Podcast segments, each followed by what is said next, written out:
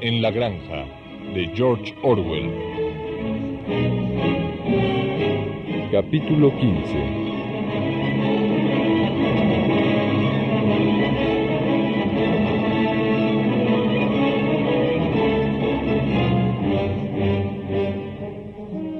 Las relaciones entre Napoleón y Pilkington, aunque conducidas únicamente por intermedio de Huim, eran casi amistosas. Los animales desconfiaban de Pilkington como ser humano, pero lo preferían a Frederick, a quien temían y odiaban al mismo tiempo. Cuando estaba finalizando el verano y la construcción del molino llegaba a su término, los rumores de un inminente ataque a traición fueron en aumento. Se dice que Frederick tiene intención de traer contra nosotros a 20 hombres, todos armados con escopetas, y que ha sobornado a los magistrados y a la policía para que en caso de que pueda obtener los títulos de propiedad de la granja animal, ellos no lo noten. También se han escuchado historias terribles respecto a las crueldades de que hace objeto Frederick a los animales. Por ejemplo, que mandó azotar un caballo hasta matarlo y que varias de sus vacas han muerto de hambre. Todavía se comenta cómo acabó con un perro, arrojándolo vivo dentro de un horno. Frederick se divierte todas las noches con riñas de gallos, a quienes ata pedazos de hojas de afeitar en los espolones. Camaradas, camaradas, la sangre me hierve de rabia al conocer estas infamias. Compañeros, Clamo porque se nos permita salir y atacar en masa a la granja Pinchfield para echar a los seres humanos y liberar a los animales. Calma, calma, calma, camaradas. Les aconsejo evitar los actos precipitados y confiar en la estrategia del camarada Napoleón. Sin embargo, el resentimiento contra Frederick continuaba en aumento.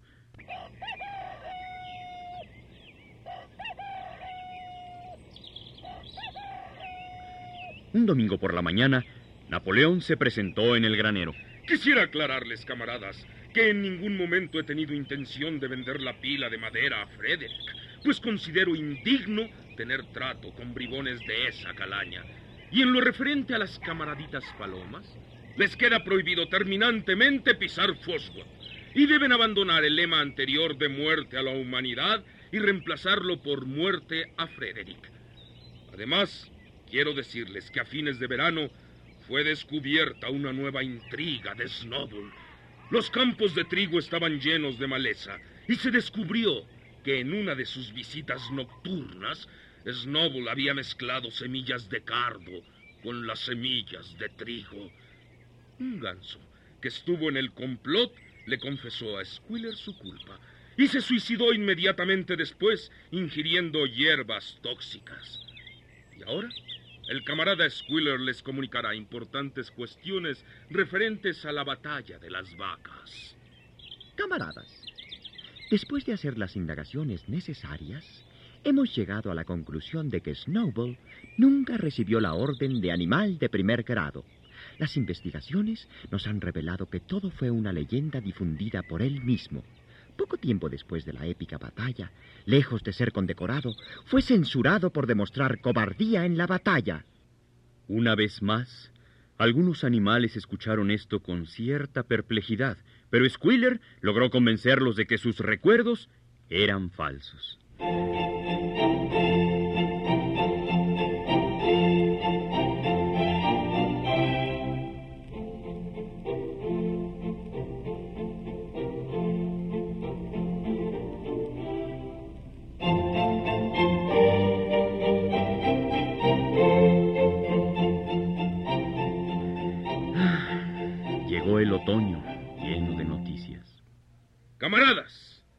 Mediante un tremendo y agotador esfuerzo, porque la cosecha tuvo que realizarse al mismo tiempo, se ha concluido el molino de viento. Pero aún falta instalar la maquinaria necesaria y el señor Wimper negocia en este momento su compra. De cualquier forma, la construcción está terminada.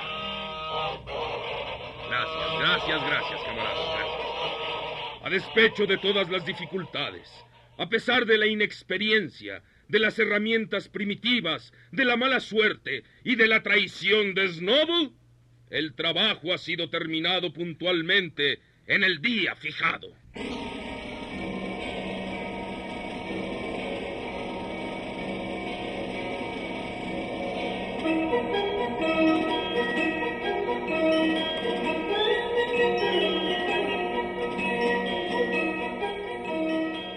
Muy cansados, pero orgullosos, los animales daban vueltas y más vueltas alrededor de su obra maestra. El molino se ve más hermoso ahora que está terminado. Además, el espesor de las paredes es el doble de lo que habían sido antes. Únicamente con explosivos sería posible ahora derrumbarlo. Recuerdo el trabajo que nos costó, el desaliento que tuvimos que superar. ¿Cómo mejorará nuestra vida cuando las aspas empiecen a girar y los dínamos funcionen? Cuando pienso en todo esto, Clover, el cansancio desaparece y me dan ganas de brincar alrededor del molino y relinchar triunfalmente. Napoleón mismo, acompañado por sus perros y su gallo, se acercó para inspeccionar el trabajo terminado. Camaradas, quiero que reciban una felicitación personal por su gran proeza y quiero anunciarles que el molino tendrá el nombre de Molino Napoleón.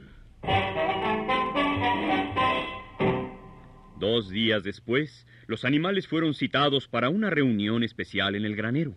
Quedaron estupefactos cuando Napoleón les anunció que había vendido la pila de madera a Frederick y que sus carros comenzarían a llevársela.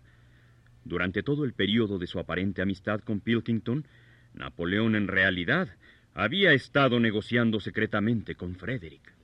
Todas las relaciones con Foxwood han sido cortadas y ahora se envían mensajes insultantes a Pilkington. Bien, sí, sí, bien, sí, bien. sí, sí. A las camaradas palomas se les comunica que deben evitar la granja Pinchfield y deben modificar su lema de muera Frederick por muera Pilkington. Asimismo, camaradas, les aseguro que los rumores de un ataque a la granja animal son completamente falsos. Sí, sí, sí. Y que las noticias respecto a las crueldades de Frederick con sus animales probablemente han sido propagadas por Snowball y sus agentes. Sí, sí, sí. También quiero aclararles que se ha descubierto que Snowball no estaba escondido en Pinkfield y que en realidad nunca en su vida había estado allí. Reside en Foswood con un lujo extraordinario, según dicen, y al parecer ha sido protegido de Pilkington durante todo este tiempo. Claro. A pesar de su modestia, deseo señalar la enorme astucia del camarada Napoleón. Por medio de su aparente amistad con Pilkington, forzó a Frederick a aumentar el precio en 12 libras.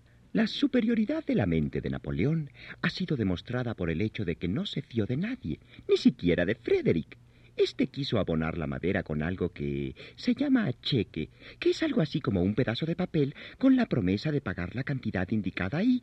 Pero Napoleón fue demasiado astuto para él. Exigió el pago en papeles auténticos de cinco libras, que debieron abonarse antes de retirar la madera.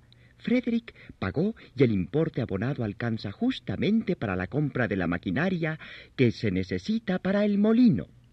Mientras tanto, la madera era llevada a toda prisa.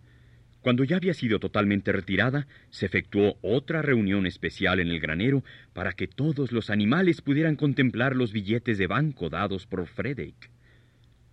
Sonriendo beatíficamente y luciendo sus dos condecoraciones, Napoleón reposaba en su lecho de paja sobre la plataforma, con el dinero al lado suyo apilado con esmero sobre un plato de porcelana sacado de la cocina.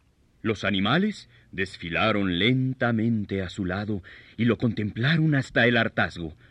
Boxer estiró la nariz para oler los billetes y los delgados papeles se movieron y se doblaron ante su aliento.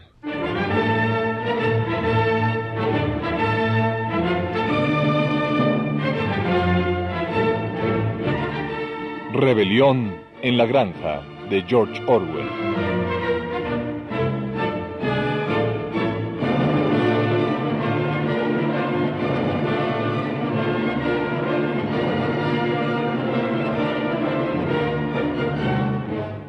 Actuaron en este capítulo, por orden de aparición, Juan Stack, Tina French, Raúl Ruiz, Carlota Villagrán, Alejandro Camacho y Ernesto Yáñez.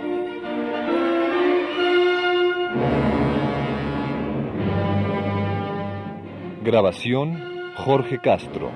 Guión técnico, Juan Carlos Tejeda. Dirección escénica, Eduardo Ruiz. Asistente de dirección, Etzel Cardeña. Realización, Luis Lavalle.